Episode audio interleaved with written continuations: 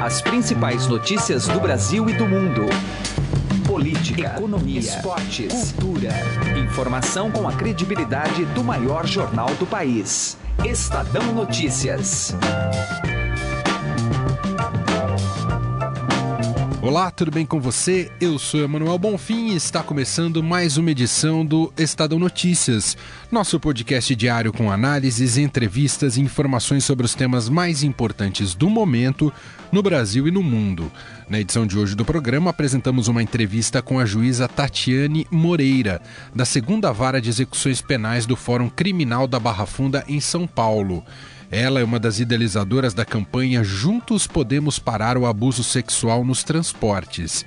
A magistrada afirma que o número de denúncias aumentou desde que a ação foi implementada nos trens do metrô e da CPTM, além dos ônibus da EMTU e SP Trans. Segundo ela, o principal diferencial foi ter envolvido e treinado os profissionais que atuam no sistema de transportes. Tatiana ficou conhecida Brasil afora quando o homem invadiu seu gabinete no ano passado e ameaçou queimá-la viva, por estar indignado com a sentença que recebeu por ter batido na companheira. Tatiane projeta agora levar essa campanha para mais regiões do Brasil. O programa de hoje ainda tira dúvidas sobre diversos pontos importantes da nova lei trabalhista que entra em vigor a partir deste sábado, 11 de novembro. Para isso, recebemos aqui no programa Ariane Artilheiro, em nosso estúdio.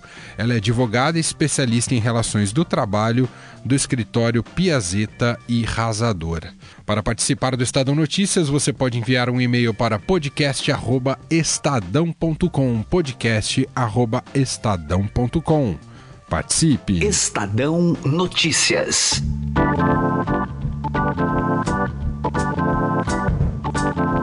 Agora no Estadão Notícias nós vamos falar sobre uma campanha que está vigente no transporte público aqui de São Paulo.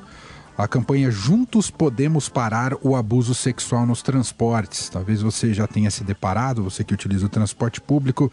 CPT envolve CPTM, metrô, EMTU, entender se isso tem surtido efeito ou não. Até por isso, vamos conversar com uma das idealizadoras, a juíza Tatiane Moreira, que é da segunda vara de execuções penais do Fórum Criminal da Barra Funda. Doutora Tatiane, tudo bem com a senhora? Obrigado por nos atender.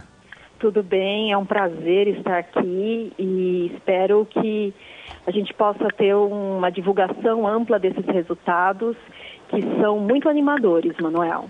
Bom, como a senhora já até adiantou, são muito animadores. É, a, qual é a avaliação até agora que a senhora faz? Aumentou o número de denúncias, é isso, doutora? Aumentou sim. É, foi muito importante essa campanha porque existia uma violência que era comum e ela era invisibilizada.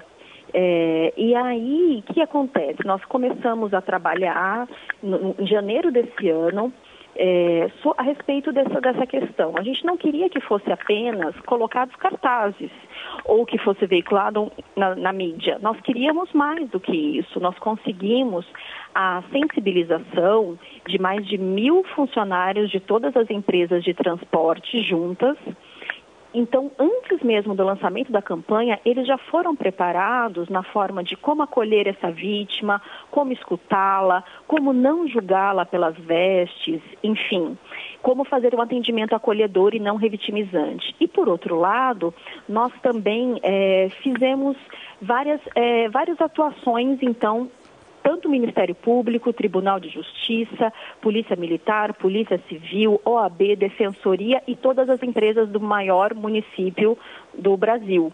Então, nós conseguimos com isso atingir todos os dias 10 milhões de usuários através dos cartazes e também nós percebemos um grande aumento da, das denúncias, que na verdade não reflete um aumento da violência, mas sim que as mulheres estão tendo mais coragem de denunciar. Então, só para ter uma ideia, o ano passado foram 195 registros. Esse ano, até agora, ainda não foi fechado o ano, nós é, temos dados que foram registrados 246 casos apenas na CPTM, MTU e metrô, e 17 casos na SP Trans. Doutora, de que maneira se insere nessa campanha um caso que se tornou muito publicizado uh, e claro, pela gravidade dele, mas o caso da ejaculação aqui em São Paulo, é, de alguma maneira isso é uma consequência também da campanha? Olha, acredito que sim, no sentido em que é, foi muito emblemático, porque foi, porque foi no dia do lançamento da campanha, os funcionários já tinham passado né, pelo treinamento e qual que era a orientação no caso dos ônibus? Era realmente de parar o ônibus, as pessoas descerem, a pessoa, o agressor ser contido até a chegada da polícia. E no caso concreto, é, foi muito feliz a atuação dos agentes da SPTrans, que de fato pararam o ônibus e seguiram todo aquele procedimento que nós indicamos. Nós achávamos que a população ela não ia aceitar essa parada desse ônibus e ter interrompido o seu trajeto. Mas o mais feliz também de tudo é que as pessoas entenderam que, de fato, há ali um direito de uma mulher violado e que isso é mais importante muitas vezes do que você chegar no horário no seu compromisso. Então foi muito feliz essa questão da, das pessoas e da sociedade entender. A mídia tem contribuído muito e eu quero agradecer também a, a vocês porque ao divulgar isso as pessoas tomam consciência de que isso não pode, é uma conduta que é inaceitável. E que o que elas têm que fazer? Denunciar. E as pessoas que estão ao lado não se omitir, porque à medida em que elas se omitem, elas também assumem um lado, que é o lado do abusador, passando a mensagem para ele de que isso é aceitável, de que ele pode continuar fazendo isso, que ninguém vai fazer nada, que as pessoas estão fazendo de conta que não estão vendo. Então a mídia, ela tá, tem sido nossa aliada nesse combate. E nesse sentido, sentido, doutora, da divulgação, o debate sobre assédio, sobre abuso, atinge na mesma medida o público feminino e o masculino? Qual que é a sua avaliação? Eu acho que tem atingido a sociedade como um todo. E isso tem sido muito proveitoso, porque tem causado, é, na, na, semana que aconteceram esses fatos, né, que teve essa questão e o lançamento da campanha, foi amplamente divulgado. Então, a sociedade como um todo parou para debater. Que, que conduta que caracterizaria, se era crime, se não seria, se caberia prisão, enfim. E nós trouxemos luz para esse assunto que era invisibilizado. Então, eu acho que tanto homens quanto mulheres hoje estão mais atentos a essa questão. Daqui para frente, o que é claro que temos que avaliar a campanha como um todo até o final de 2017, mas o que a senhora imagina que seja ideal como estado permanente de conscientização? A campanha poderá ter outros desdobramentos? O que a senhora imagina já pensando no ano de 2018 também? É, nós pensamos é, em fazer o fechamento em 2017, trazendo as respostas para a sociedade do que foi feito e quais os avanços nós conseguimos. Nós desejamos que essa campanha ela vá para outras partes do Brasil né, e do estado de São Paulo, com certeza. É, e nós também desejamos que haja é, responsabilização por esses agressores que vá além da punição penal. Ou seja, é, está sendo feito aqui no Fórum Criminal da Barra Funda é, um, um, grupo reflexivo com esses agressores do transporte público, chamado Um Ponto Final, com o filósofo e sociólogo Sérgio Barbosa, que tem discutido questões de gênero e masculinidade. E isso é muito importante, porque para que esse homem não volte a praticar essas infrações. Nós temos experiências na violência doméstica de que o homem que passa por alguma intervenção no sentido de refletir sobre a sua conduta, a reincidência dele cai de 77 para 6%. Por isso, nós desejamos que esses dados, que esse, que, esse, que esse dado estatístico se repita nos transportes públicos, nós vamos medir essa reincidência desses homens que passaram por esse grupo reflexivo e desejamos que isso também gere frutos no sentido de ser replicado em outros locais. Muito bem, ouvimos a juíza Tatiane Moreira, da segunda vara de execuções penais do Fórum Criminal da Barra Funda, uma das idealizadoras da campanha Juntos Podemos Parar o Abuso Sexual nos transportes. Doutora, muito obrigado aqui pela conversa, pela entrevista e, claro, parabéns pela trajetória, pela atuação da senhora. Muito obrigada, eu que agradeço essa oportunidade. Um abraço para todos. Estadão Notícias. Direto ao assunto, com José Neumann e Pinto.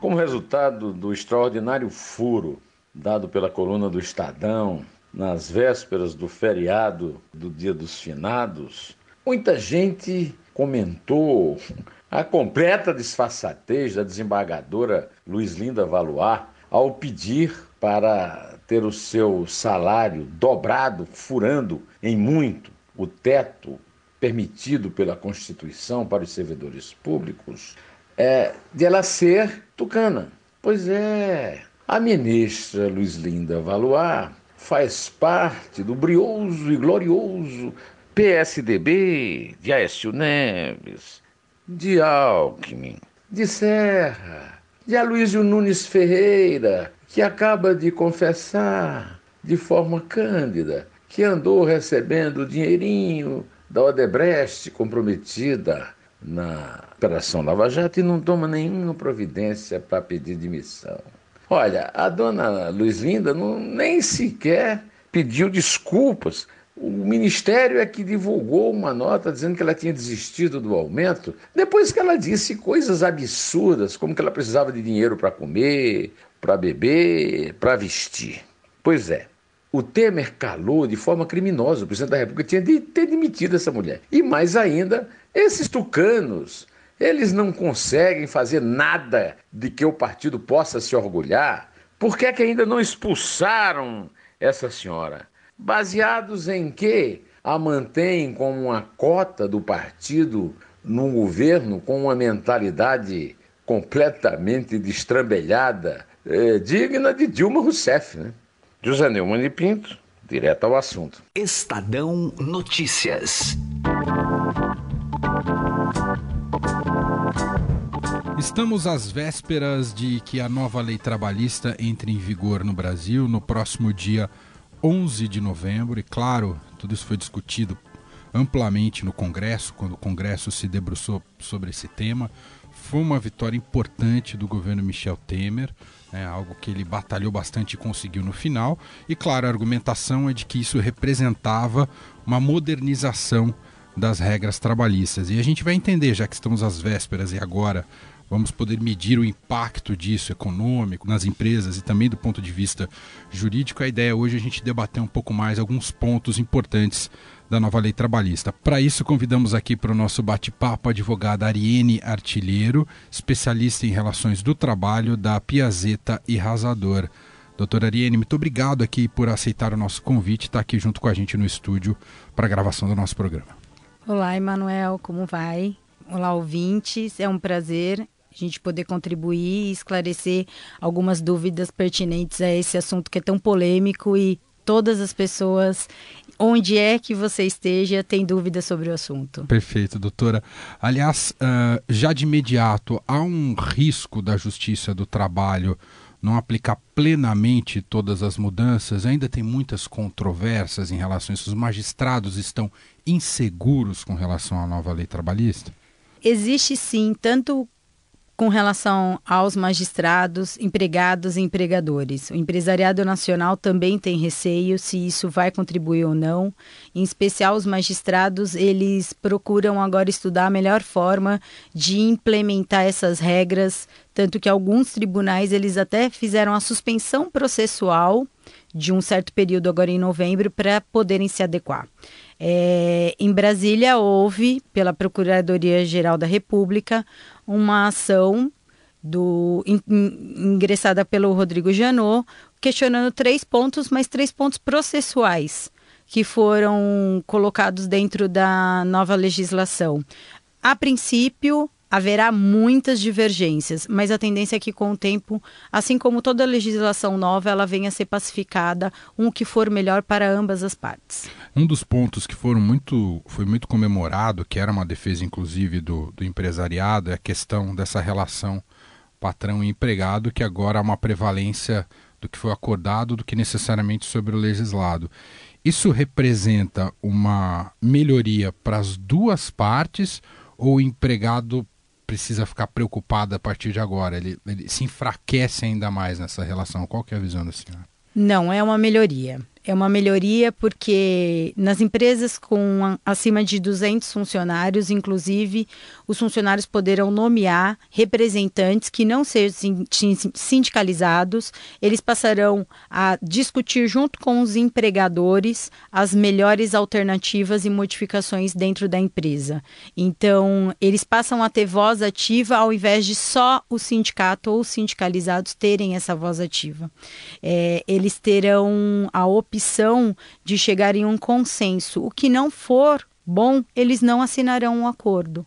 O que difere aí é que, às vezes, muito do que se é acordado junto com o sindicato é muito politizado. E isso passa a não existir. Em algumas empresas, isso é fundamental. Outro ponto polêmico da, da reforma trabalhista, o trabalho intermitente, né, que vem sendo bastante discutido. Afinal, isso representa uma precarização ou uma melhoria, doutora? É uma melhoria.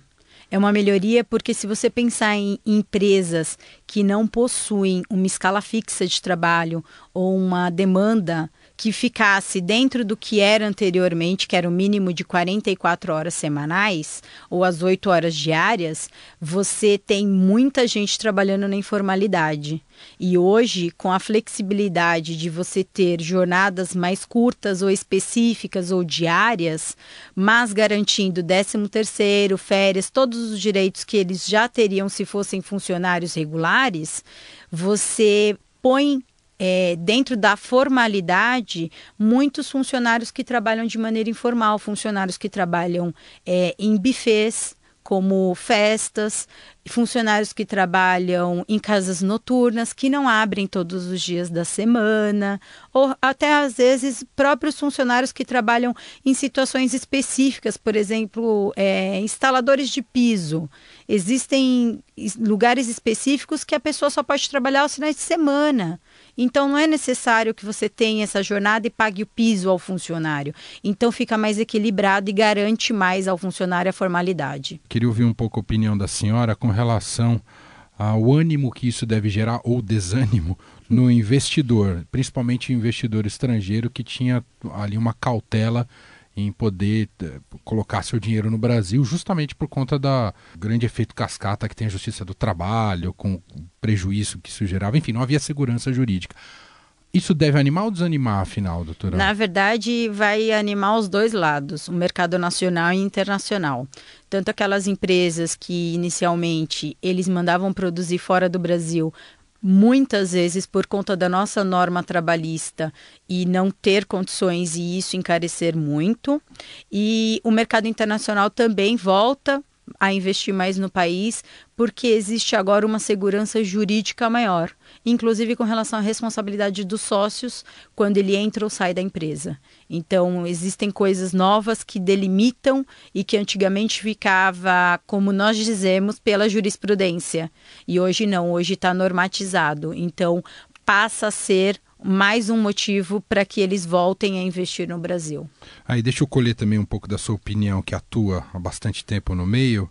Uh, inicialmente, isso deve gerar mais processos na Justiça do Trabalho, agora de imediato com a nova lei, ou, ou o contrário, isso deve diminuir? Como é que a senhora entende esse, esse, essa fase inicial da aplicação da nova lei? A fase inicial ela não vai mudar muita coisa, porque é, a partir do dia 11 poderá ser alterado. Então, reflexo disso, eh, acredito que daqui um ano, um ano e meio, comece a ter um reflexo.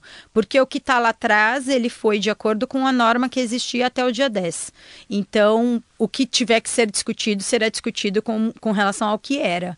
O que implementa agora, ele passa a ser discutido daqui a algum tempo, que é quando o trabalhador ele pode se sentir lesado de alguma forma. É, o que, do meu ponto de vista, é muito bom e veio com a reforma é a quitação anual de débitos trabalhistas, que é um documento que você pode fazer com o empregado, vai ao sindicato, homologa e você faz todo ano, chega para o funcionário e fala: olha, é, tá aqui, eu te paguei todos esses valores, você acha que está correto, tem alguma coisa que não está. Isso, do meu ponto de vista, vai reduzir muito o número de processos, porque se você pegar o tempo de prescrição e pegar um funcionário que anualmente você consiga fazer essa homologação, ao longo do tempo não vai ter nem o porquê ter um processo. Você já tem um termo de quitação, ele saiu, ele não tem mais nem como reclamar, porque ele deu a quitação e homologou no sindicato. Então, ela é feita com o advogado da empresa e com o advogado do reclamante. Aliás, corrigindo, com o advogado do funcionário. Então, ah. não tenho como ele dizer que ele não foi assistido ou que alguma coisa foi errada. Então, vai ser bem interessante e passa a proteger mais ainda tanto os empregados quanto as empresas. E para conectar com o começo da nossa conversa, que a gente começou falando sobre a justiça do trabalho, o magistrado hoje está diante de uma lei que lhe dá mais segurança é, para o seu para o seu julgamento propriamente dito nos casos. Agora a, a, a lei dá mais sustentação para as decisões, doutora? É, o que acontece é assim, é, eles passam a ter mais instrumentos. Então, algumas coisas não eram normatizadas e eram sentenciadas de acordo com o livre convencimento ou a prova trazida aos autos, a prova produzida nos autos. É, o trabalho home office, por exemplo, ele também foi regulamentado. Antigamente ele não existia. Então, também protege quem trabalha em novas modalidades que não existiam. Eu acho que ele dá mais instrumentos.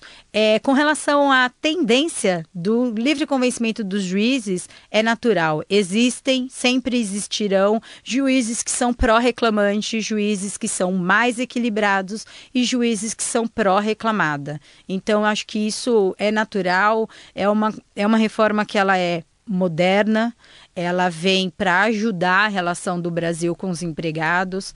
É, muitas pessoas dizem que ela veio tirar direitos, ela não veio tirar direitos, ela veio tentar ajustar aqueles, ao meu ponto de vista, aqueles trabalhadores que estão sempre na informalidade para que eles venham para o mercado de trabalho. Hoje, dentro da nossa população ativa, é, profissionalmente, 40% detém a menor renda, e dentre esses 40%, nós temos 30% deles trabalhando de maneira formal, 50% deles trabalhando de maneira informal e 20% desempregados. Então, acho que a, a, maneira que você consegue pegar as pequenas e médias empresas e formalizar esses empregos, todo mundo ganha. Muito bem, ouvimos aqui uh, no Estadão, Ariane Artilheiro é advogado especialista em relações do trabalho da Piazeta e Rasador, te avaliando um pouco sobre a aplicação da nova lei trabalhista que passa a vigorar no dia 11 de novembro. Muito em breve a gente ainda vai voltar a esse tema diversas vezes por aqui, porque, claro, surgiram muitas dúvidas. E a Ariane já ajudou bastante a gente no dia de hoje. Muito obrigado, Espero viu, ter doutora? ajudado. Imagina, o prazer foi meu. O Estadão Notícias desta segunda-feira vai ficando por aqui. Contou com a apresentação minha, Manuel Bonfim, produção de Camila Tulinski e montagem de Nelson Volter. O diretor de jornalismo do Grupo Estado é João Fábio Caminuto.